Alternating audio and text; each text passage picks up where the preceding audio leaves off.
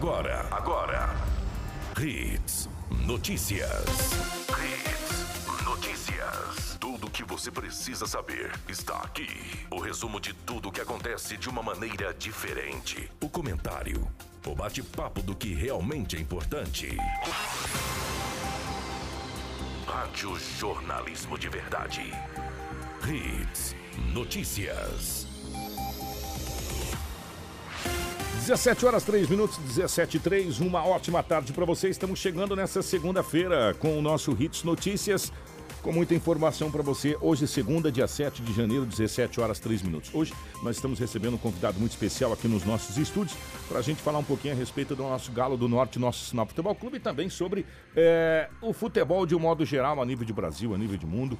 Falar do nosso Sinopinho né, do nosso Sinop que participou da Copa São Paulo de Futebol Júnior e junto comigo também Edinaldo Lobo. Mas primeiro eu vou pegar o boa tarde especial aqui do professor Márcio Cabral, que é o diretor de futebol da equipe do Sinop. Professor, obrigado pela presença, é um prazer recebê-lo aqui.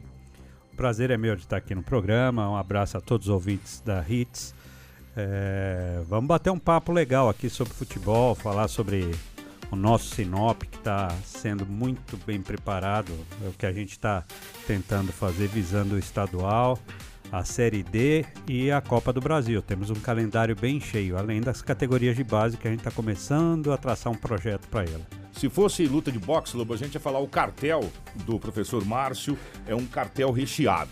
Mas como é futebol, o professor, é, eu só vou resumir pouca coisa. Trabalhou com Tele Santana, Murici Ramalho, Nelsinho Batista, trabalhou com grandes jogadores da base do São Paulo, entre eles Kaká. Acho que não precisa falar muito mais sobre o currículo do, do professor Márcio, né, Lobão? Boa tarde, obrigado por ter você aqui. Obrigado, Kiko. Um grande abraço, boa tarde aos amigos da rede, São Márcio Cabral. É o gerente de futebol do Sinop, é um homem forte do, do Sinop Futebol Clube na questão de, de organização. Um abraço aos ouvintes o Dizio Júnior ali também. Estamos aqui para falarmos de esportes. É um bate-papo informal. Falei para o Márcio. Márcio, vamos lá para nós falarmos do Sinop, falar de futebol. Um papo decente, legal e com muita inteligência. Ô, professor, 17 horas 5 minutos. O Campeonato Mato Grossense vai começar oficialmente daqui a alguns dias. A equipe do Sinop, todo mundo sabe, foi apresentada à comissão técnica em dezembro.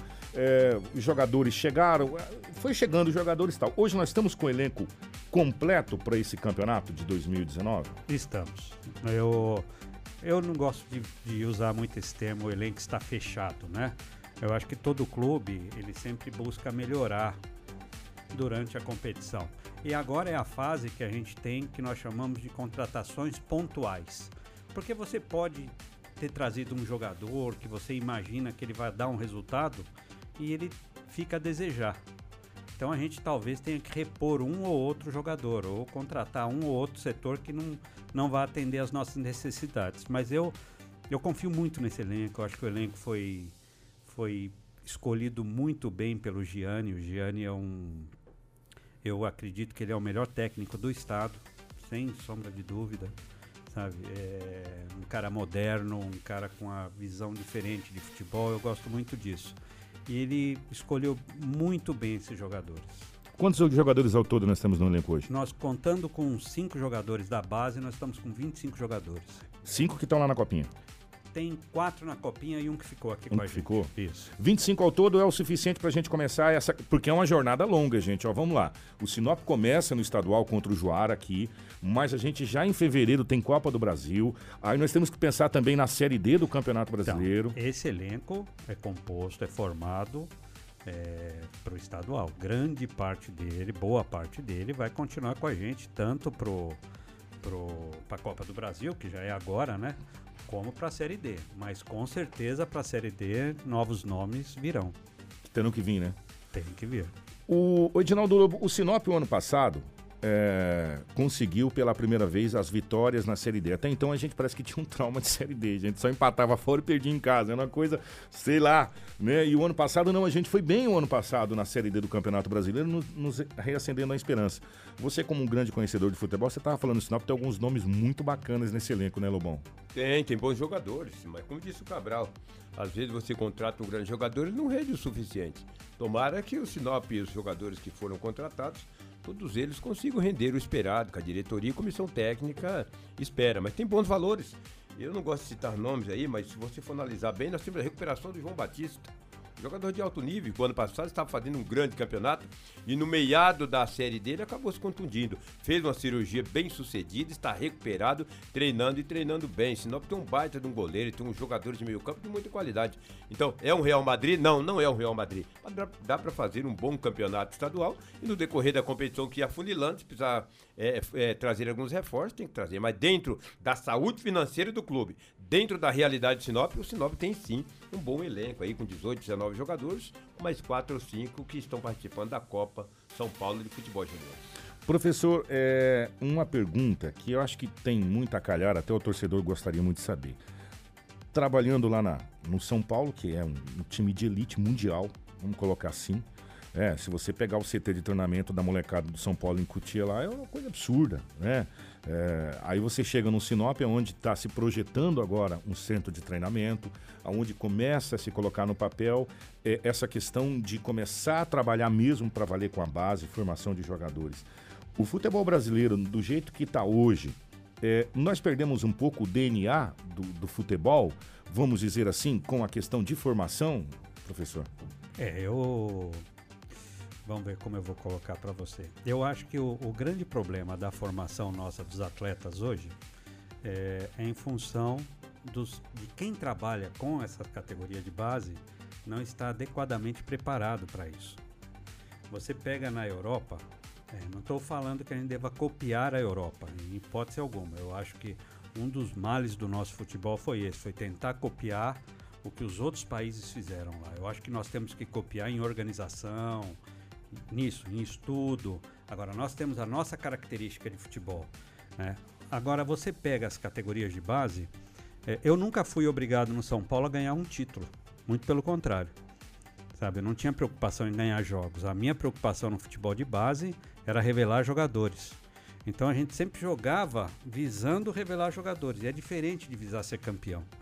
Então hoje você pega as equipes, o cara com no sub-15, ele é obrigado a ser campeão. Então ele, ele não se preocupa em ensinar o garoto a bater bem na bola, ele não se preocupa com isso. Então eu acho que o grande problema nosso está nesse, nessa cobrança que existe nas categorias de base e a falta de preparo dos profissionais para isso. A gente estava colocando aqui em off, eu acho que é, é, é salutar a gente colocar isso no ar, porque às vezes a gente também nós fazemos uma cobrança meio exagerada em cima dos nossos, dos nossos meninos aqui. Claro e evidente que quem entende um pouco de futebol saberia que seria muito difícil o Sinop ganhar do Corinthians. Impossível não, futebol não existe impossível mais. Depois que a gente viu que o futebol é, ele se globalizou de tal maneira que todo mundo conhece todo mundo hoje e todo mundo joga em todos os lugares hoje, até a China virou potência do futebol, então o futebol se modernizou. Então não seria impossível, mas seria muito difícil. E o professor estava falando uma coisa aqui, falou, Kiko, analisa comigo se você pegar a estrutura desde de, de, preparo físico, alimentar, essa coisa toda que o Corinthians tem com a que o Sinop tem, é desumano você comparar, né, professor? É, não, não existe comparação. Que, que eu falo que é, você tem futebol de base e futebol amador. São coisas totalmente distintas. O nosso aqui é futebol amador ainda. Sabe? Nós não temos uma estrutura de futebol de base no Mato Grosso. Não falo aqui de Sinop. Nem em Cuiabá? Nem em Cuiabá nem Cuiabá. É, você não tem uma estrutura. Nós temos um campeonatos é, organizados pela federação, onde o sub-15 teve 45 dias de disputa. Sabe, onde o sub-17 também foi assim. Menor que Copa do Mundo. Men muito menor, muito menor. Sabe, você teve chave que tinha duas equipes e classificavam as duas. Sabe? Então você não tem uh, falta, a gente vê lá em São Paulo, eu sempre vou citar os grandes centros, é, você vê o garoto, ele tem sangue nos olhos para jogar bola. Sabe? Porque ele sabe que atrás dele, se ele for mal um dia, a semana que vem ele não está mais no clube, que tem outro ali atrás, melhor que ele, sabe? É uma linha de produção. Só esperando. É uma linha de lapidação, é. Tanto que a gente fala lapidar a joia, né? O... Aqui você não tem isso.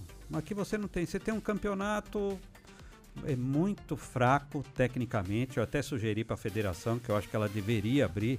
Eu acho inadmissível um estado nosso com 141 cidades e você ter sete equipes disputando uma Copa Federação, disputando um campeonato de juniores. Não tem cabimento uma coisa dessa. Sabe? E potencial técnico de jogadores nós temos, porque todo time vem aqui e leva 7, 5, 12. O Santos levou 15 jogadores há três meses atrás daqui. Sabe? Ele, o observador técnico chegou em Cuiabá, veio até Sorriso. Levou 15 jogadores, cinco estão federados hoje no Santos. São jogadores do Santos. E leva de graça sem os clubes daqui ganharem um real. Um real. E, e como mudar essa realidade? Transformar o clube num clube formador, que é o meu grande objetivo para o Sinop. Eu acho que pelo potencial que eu vejo na região de jogadores, porque tem bons jogadores, é nós transformarmos o Sinop num clube formador. Para isso a gente precisa daquele CT sair do papel, né? Exatamente, nós precisamos do CT, não é só o CT, você tem todo o envolvimento, você tem que ter apoio psicológico, apoio médico, apoio odontológico, é, escola. Você tem que ter, realmente, você tem que ter um trabalho para formar atleta, um trabalho de alto desempenho, para formar atleta e para formar o cidadão, porque nós temos que lembrar que 5% do, de quem entra para o futebol se torna jogador. Vou dar um número aqui que o pessoal fica até assustado. Nós fizemos no São Paulo em um ano 29.300 avaliações de jogadores. Desses 29 mil, 53 foram federados. Jogaram um dia pelo São Paulo, nas categorias de base. 53. Dos 53, 18 viraram jogadores profissionais. Fábio Simplício, Júlio Batista, eh, Edu Schmidt, o Gabriel, filho do Vladimir lá, do, que, que jogou no São Paulo como lateral filho do Vladimir, que jogou no Corinthians, né? O filho Eu sei, dele também. sim, sim. Gabriel. Fluminense, São Paulo, etc. Isso. O Álvaro. Você teve. você- então, você tira da quantidade qualidade. E eu tenho certeza que daqui no Mato Grosso a gente consegue fazer isso. A gente tem também. um garimpo bom aqui, a gente pode dizer. Não, eu acho. A gente tem o garimpo. É. A gente não tem Os os garimpeiros. a- Os caras que batem a bateia. É, é. o cara tem até quem bate a bateia, mas nós não temos o lapidador. Quem vai pegar essa, esse diamante bruto e transformar num- numa joia. Vou dar um exemplo para você. Lá, meus técnicos eram Ailton Lira, você lembra desse jogador? Lembro. Dario Pereira, Heriberto, Pita, Ave Maria, o Pita era um camisa É, 10 incrível, né? Milton Cruz. Então, você tinha pessoas que jogaram futebol e jogaram bem, foram referência nas suas épocas, e que eu cobrava muito deles a participação em cursos de sindicatos, sabe? Em cursos de aprimoramento. É, eu cobrava demais isso deles. Sabe? Há alguns anos atrás, o Lobo deve lembrar muito bem disso. Eu vou lembrar um nome aqui, porque na época a gente, eh, grandes nomes aqui, até, se não estou enganado, o Rogério Ceni também chegou a jogar com ele. Com o doutor Euclides, tinha as escolinhas de futebol na época, eh, bom na escola, bom de bola, bom de bola, bom na escola, uma coisa assim. E aí, para você jogar no clube, para você treinar na escolinha, eu dormia de meião, dá para acreditar, você tinha que ter uma nota X Compatível. compatível. Se você ti- tirasse nota abaixo daquilo, você estava fora da escolinha. Então você era obrigado a ter uma nota boa. E como a gente tinha algumas vantagens de estar na escolinha, então todo mundo se esforçava na escola para jogar. E dali, se eu não estou enganado, eu joguei junto com o Marcelinho, joguei junto com o Mauricinho, o Rogério Senna, eu acho que o próprio Jarrão também chegou a jogar na escolinha, o professor Euclides. É, a formação do jogador, pelo que eu estou conseguindo entender, parte muito disso. Não só de você ter um cara bom de bola, mas você de ter um, ter um bom cidadão. Você tem que ter o bom cidadão. E uma coisa que o pessoal esquece, hoje, graças a Deus, isso daí está mudando. É, o jogador, ele precisa ter é, conhecimento para jogar futebol. Ele precisa. é, hoje em dia, os esquemas táticos são tão complexos que ele tem que entender, ele tem que ter um certo grau de inteligência para conseguir jogar. Hoje, o cara que ele é inteligente, tem uma visão diferenciada, ele supera até a qualidade técnica de muito jogador. Você tem um jogador hoje que tecnicamente é bom, mas é burro, português bem claro, muitas vezes ele não vai chegar. Muitas vezes ele não vai chegar, porque você quer um jogador inteligente, que ele saiba onde ele vai apoiar, que ele saiba os atalhos do caminho, sabe? Então hoje você tem 10 inteligentes e você tem um tecnicamente melhor para fazer a O- diferença. O Felipão falou isso do Cristiano Ronaldo, cara. Hum.